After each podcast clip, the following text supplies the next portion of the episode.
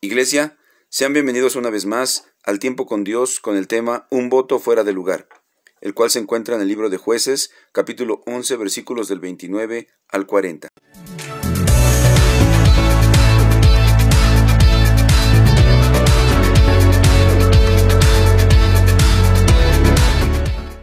Y en la palabra de Dios dice lo siguiente: Y el espíritu de Jehová vino sobre Jefté y pasó por Galad y Manasés, y de allí pasó a Mispa de Galad, y de Mispa de Galad pasó a los hijos de Amón.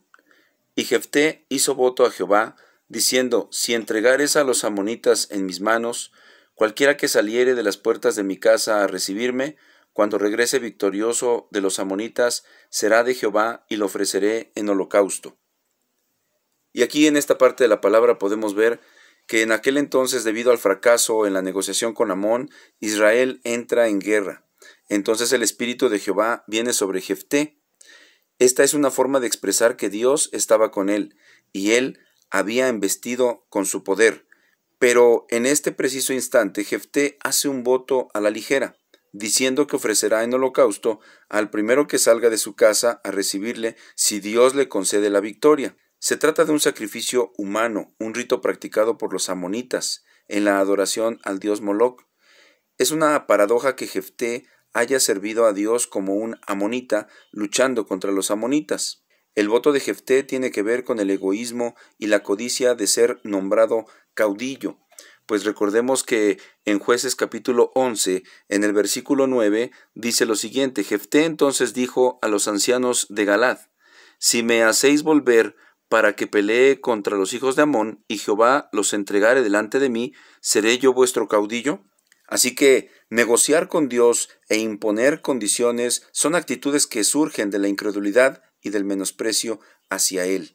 Debemos tener mucho cuidado en lo que le pedimos a Dios, porque a veces pedimos y pedimos mal, y sobre todo cuidar de no hacer un voto, una promesa a la ligera, porque cuando hacemos una promesa a la ligera a Dios y queremos condicionar, estamos cayendo en, en, una práctica que no es correcto ante el amor que Dios ya nos ha dado. Pues Él tiene el control de todo lo que nos pueda acontecer en la vida y lo que debemos hacer es darle a Él la gloria y la honra, pues Él es quien se lo merece.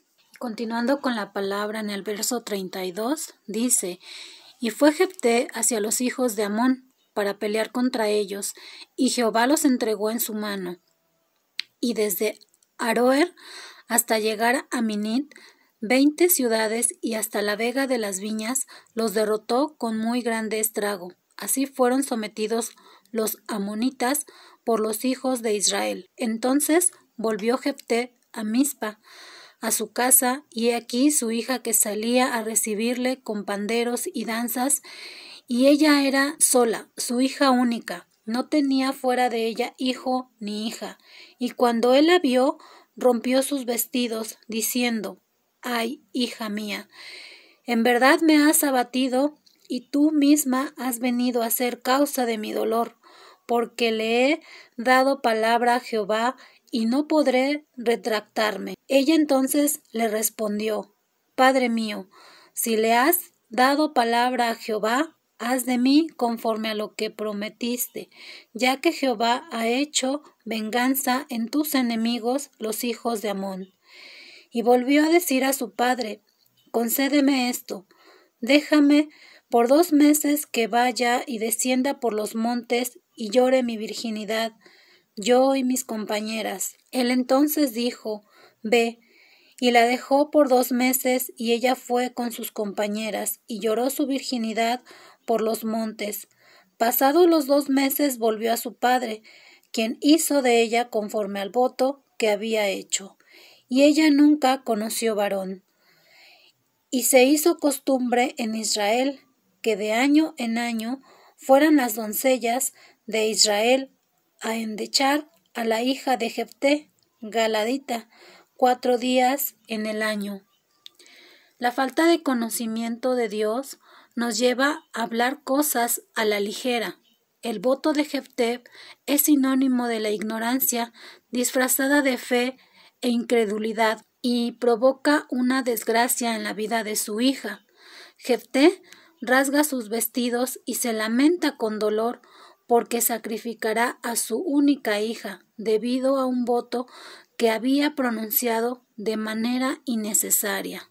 Dios le concedería la victoria a su pueblo Israel independientemente del voto de Jefté. La ignorancia y la falta de conocimiento de la ley de Dios nos lleva a tomar decisiones equivocadas. La ley permitía anular votos hechos a la ligera, tal como lo dice en el libro de Levíticos, capítulo 27, del versículo 2 al 8.